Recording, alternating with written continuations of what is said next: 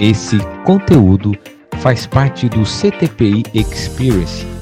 Entre em academy.ctpi.org.br e conheça mais sobre esse projeto. Lá você pode ter acesso a outros conteúdos completos e muito mais.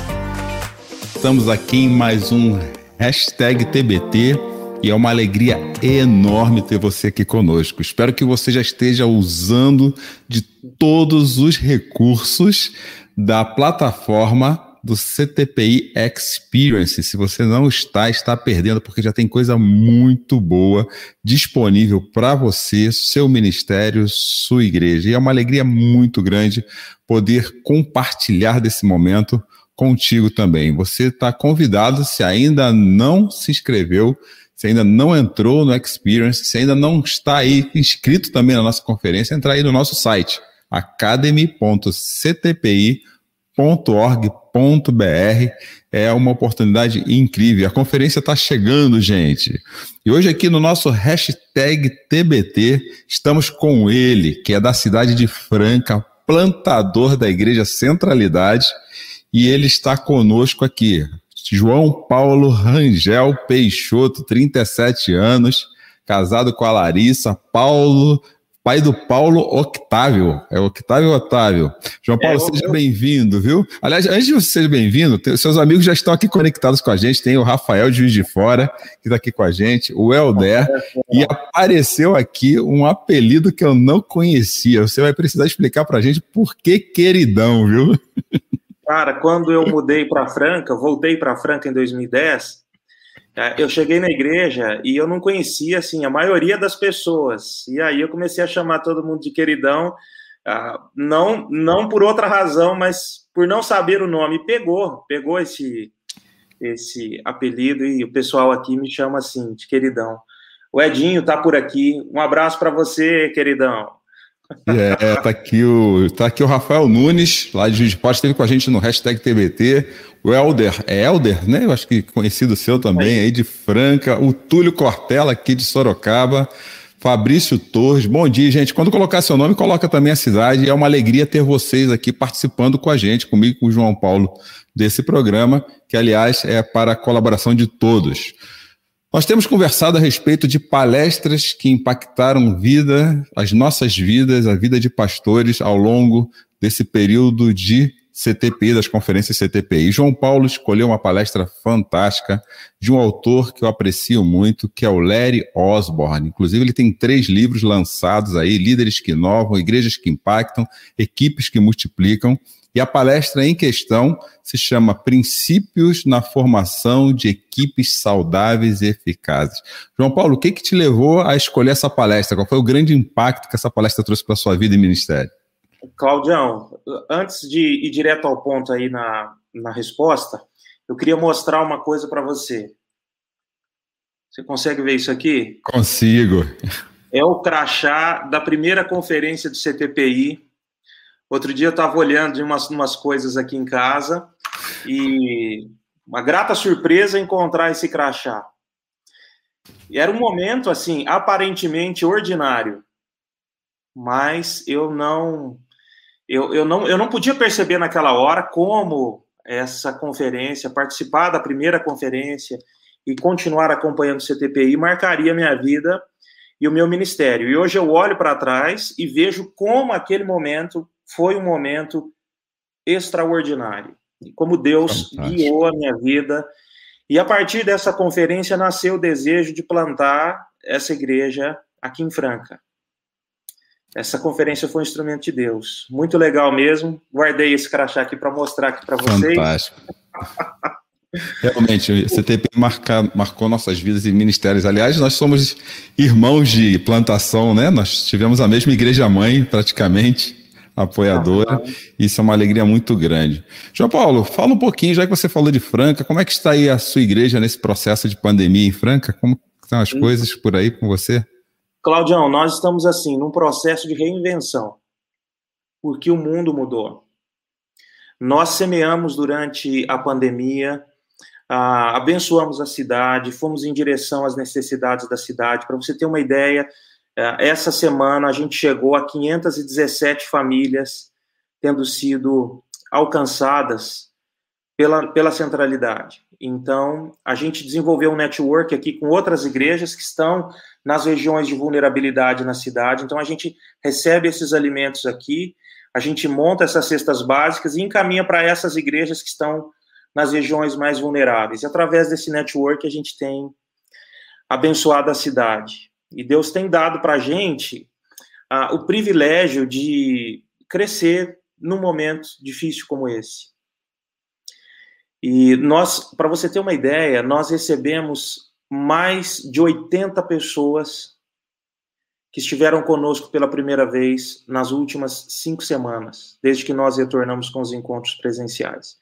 Fantástico. Então, um, uma pessoa da, da equipe, a gente estava conversando e, e, disse assim: Nossa, mas como, como que está acontecendo isso?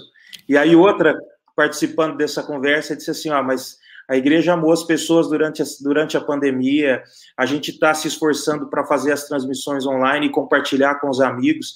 É, era natural que isso viesse a acontecer. Então, Deus tem sido muito generoso com a gente nesse sentido. E aí, essa palestra do, do Larry Osborne, ela é interessante porque ela atinge a necessidade da minha própria comunidade.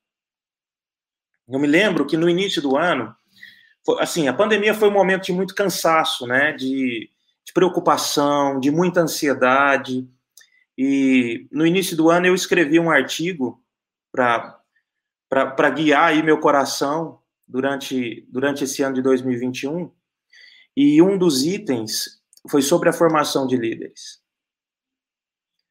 Porque nós conversamos com muitos pastores, você conversa também, eu estou falando nós, eu você aqui, e o pessoal Sim. que está acompanhando a gente também, e a gente sabe que, assim, às vezes a virada do ano é um momento de. aquela expectativa, assim, esse ano tudo vai ser diferente.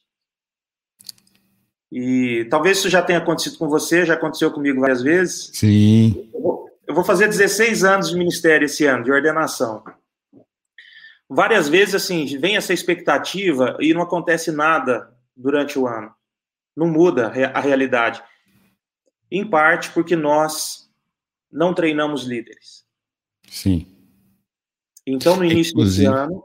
Pode falar, Claudião. Inclusive, essa é uma fala do Larry, né? Bem constante no livro dele. Ele fala que a gente eu lembrei de, uma, lembrei de uma palestra dele que ele fala assim, que a gente tem que fazer e também tirar um cochilo, né? A gente tem que aprender a fazer e descansar.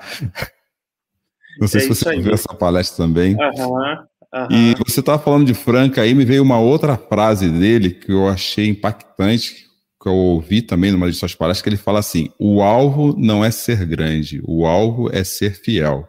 Se somos fiéis aos dons de Deus e se somos fiéis ao que Deus colocou em nosso coração, nos tornaremos tão grandes quanto Deus quer que nos tornemos. Tá e a gente ouve essa fala sua, se sente, aquece o nosso coração, aliás, nos inspira, todos nós. Tem vários amigos aqui ouvindo o queridão hoje, Diego Werner com a gente, Lucas Girardi de Taubaté. Quem mais? Tem o Justo Zete Pecator aqui, olha, tem um pessoal Gastando aqui o latim, olha, que é o Giancarlo lá de Indaiatuba, Ricardo Renó, Lucas Girardi, Daniel também, bastante gente para ouvir o queridão. E o Daniel tá dando aí bom dia, queridão. Mas, João, eu quero te convidar agora a revermos alguns trechos dessa palestra, cujo o título é Princípios na Formação de Equipes Saudáveis e Eficazes, para que você a gente reflita junto e com os nossos amigos aqui conectados a respeito do quanto essa palestra, que é, do, é parte de uma trilha, correto? Impactou uhum. seu coração. Vamos Legal. lá para o primeiro trecho? Bora. One of the things he tells Timothy when it comes to guarding the gate. Uma das coisas que ele diz a Timóteo quando fala dessa guarda de, de, da porta is to avoid a contentious or argumentative person é, evitar aquela pessoa encrenqueira e argumentativa. Yet sometimes in our churches, ainda assim nas nossas igrejas muitas vezes, when someone is a pit bull for Jesus, quando alguém é um pitbull por Jesus, we lift them up. Nós damos a ele uma posição. because we think they're courageous in standing up against evil. Porque nós olhamos para essa pessoa e pensamos, é corajoso, está lutando contra o mal.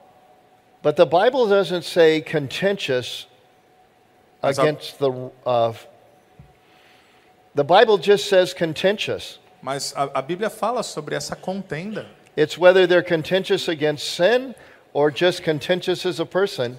É, é sobre a contenda contra o pecado ou é contenda como pessoa? Have you noticed Christian watchdogs are always angry? Você já viu que esse tipo de pessoas estão sempre assim, com raiva? They bite and bark everyone at everyone they think gets it wrong. Eles latem e mordem todos aqueles que eles pensam estar errados. And as long as they're barking and biting at the people we think are wrong, E enquanto eles estão latindo e mordendo as pessoas que nós achamos que também estão erradas, we bring them on our team. nós trazemos eles para a equipe. And when we're then we're shocked, just shocked, Mas a gente fica profundamente chocado when we do something they don't like quando nós fazemos algo que eles não gostam and they bark and devour us. e eles latem para nós e nos devoram. We should have guarded the gate Nós deveríamos ter guardado a porta das ovelhas, because the negative character is argumentative contentiousness. porque um caráter ah, com dificuldade é argumentativo e gera contendas. Pit bulls for Jesus Pitbulls por Jesus haven't got the message não entenderam a mensagem. that he's no longer baby Jesus in a manger, Que ele não é mais o bebê Jesus numa manjedoura needing their protection. e que precisa da proteção deles. He's King Jesus. Ele é rei Jesus. He doesn't need their help. Ele não precisa da ajuda deles. Avoid them like the plague. Ah, Evite-os como se fossem uma praga. Now, these people are often lifted up quickly E essas pessoas frequentemente ganham posição de modo rápido, because we value their passion and courage. porque nós validamos a sua paixão e coragem. Would you agree? Você concorda com isso? So they meet us at church Então eles encontram-se conosco na igreja and they start telling me about the cause they're totally into e aí eles começam a falar sobre o caos em que eles estão envolvidos and their anger at all the bad guys. e, e que eles estão irados com os caras errados. And then they are shocked E aí eles ficam chocados because we don't embrace them porque a gente não abraça esse tipo de postura.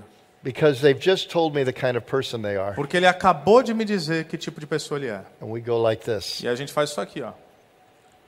And thank God, E graças a Deus, they usually leave in about two or three months eles normalmente vão embora depois de dois ou três meses. because we don't need those people. Porque a gente não precisa desse tipo de pessoas. Never put Nunca coloque an argumentative, alguém briguento, angry person, uma pessoa irada, even if they're argumentative and angry at sin, mesmo que a argumentação e a ira seja contra o pecado num primeiro momento, into any form of leadership. em nenhum tipo de liderança. Não coloque. They will turn on you. Eles vão mudar.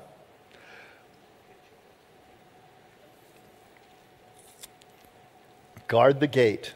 Proteja a porta. It's better to be wounded because you tried to guard the gate É melhor ser ferido porque você tentou guardar a porta than to, to be devoured because you let them in the pen. do que ser devorado porque você deixou eles entrarem.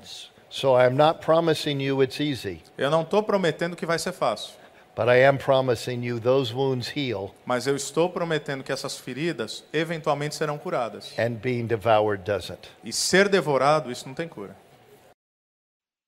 Uau! Melhor ser ferido guardando a porta do que ser devorado deixando eles entrar. Eu ouvindo Larry Osborne, eu lembrei de uma conversa que eu tive com o Renato Camargo a respeito dele. O Renato falou uma frase que foi fantástica. É o tipo do cara que quando fala, você pensa assim, eu posso seguir confiando no que ele está falando. Essa frase foi impactante, não é verdade? E o que que isso influenciou seu ministério ter ouvido essa fala do Larry Osborne? Cláudio, durante a plantação da igreja, eu tive que fazer isso várias vezes. Eu, eu voltando aqui no que você está falando do Renato, o Renato disse um dia para mim, ele foi meu mentor durante a plantação da igreja. Ele disse: você precisa proteger a sua igreja de pessoas que se aproximam da igreja com uma eclesiologia ou com uma igreja imaginária que só existe na cabeça deles. E esses caras vão se aproximar da plantação da igreja, e, e se você der espaço para eles, eles vão querer implantar essa visão dessa igreja, que, que é completamente diferente da igreja que você está plantando, e você vai enfrentar problemas.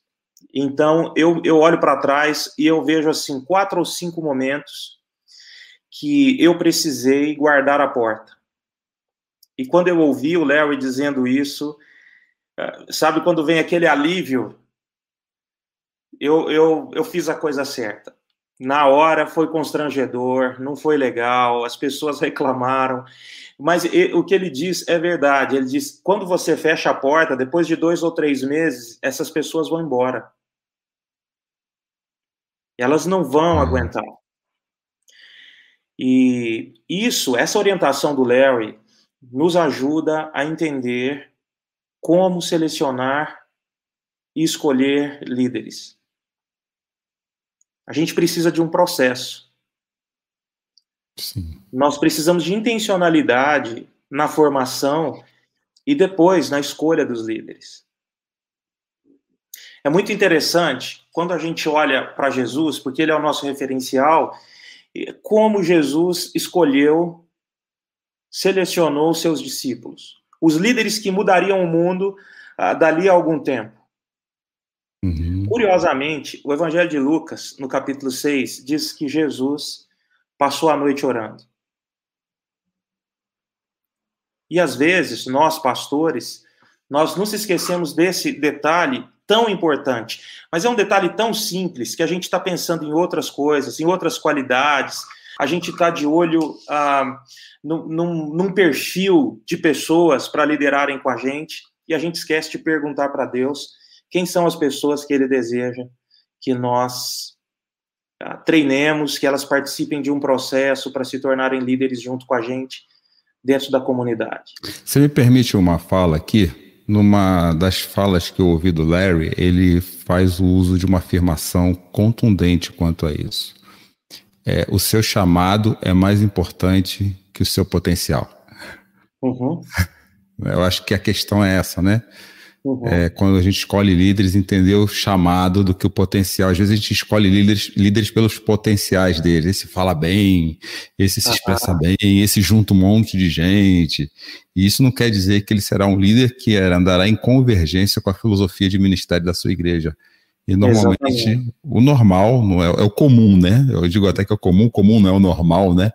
O comum é as pessoas que vêm, principalmente, de outras experiências, às vezes traumáticas, que nós precisamos respeitar também e até pastorear, cuidar, é que elas venham trazendo um modelo próprio de igreja uhum. e querem encaixar isso no processo de plantação e, e se tornam, e muitas delas são pitbulls mesmo. Eu gostei dessa frase, pitbull de Jesus, né? Tá aí uhum. até o Justo, Justo está falando aí, né? Que uhum. pesada, né? Mas e, e, me diz uma coisa, uh, você acredita, uh, João Paulo, que esse confronto ele se torna mais fácil ou mais difícil dependendo do perfil do pastor? Né?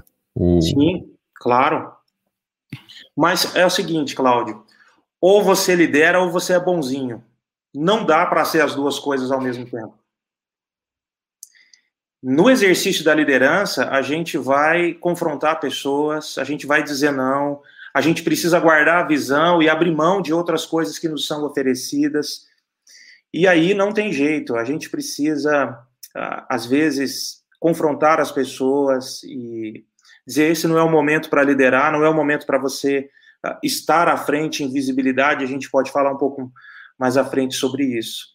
Sim. Tem algumas características, eu gosto muito do, do Rand Pope, ele diz assim que depois de observarmos aqueles princípios que Paulo diz a Timóteo e a Tito, tem algumas qualidades que a gente precisa prestar atenção nas pessoas que nós desejamos que liderem com a gente. Ele, ele usa essas palavras, fiel, ela precisa de integridade. E não dá para a gente liderar, para alguém liderar junto com a gente, se ele for infiel. Sim. Depois, um coração ensinável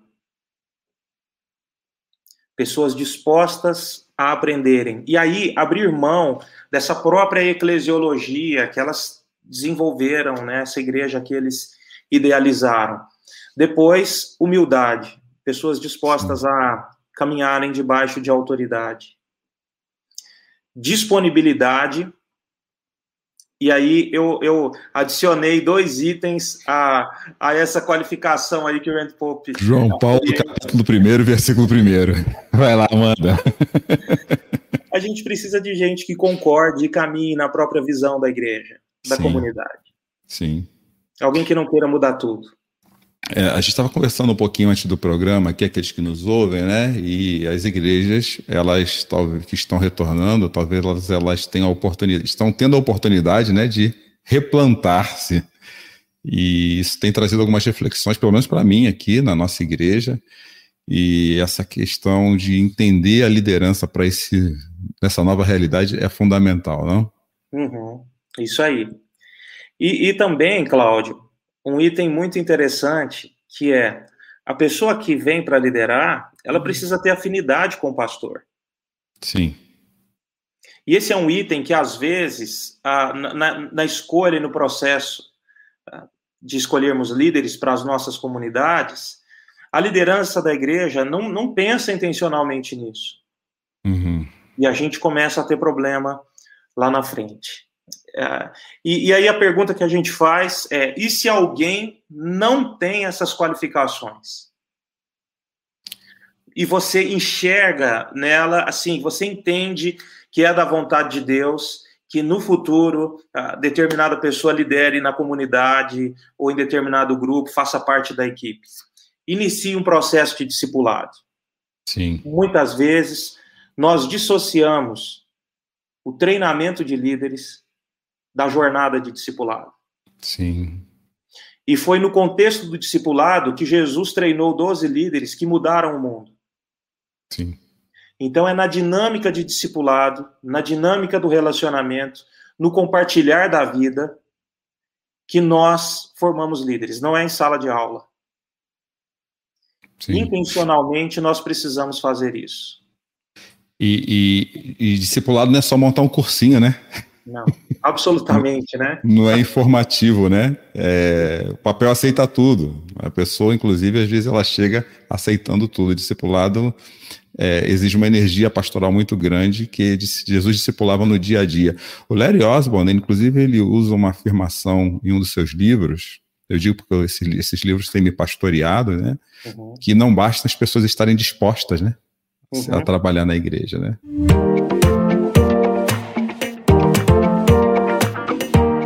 Quer saber mais? Entre em academy.ctpi.org.br e acesse outros conteúdos completos do CTPI Experience.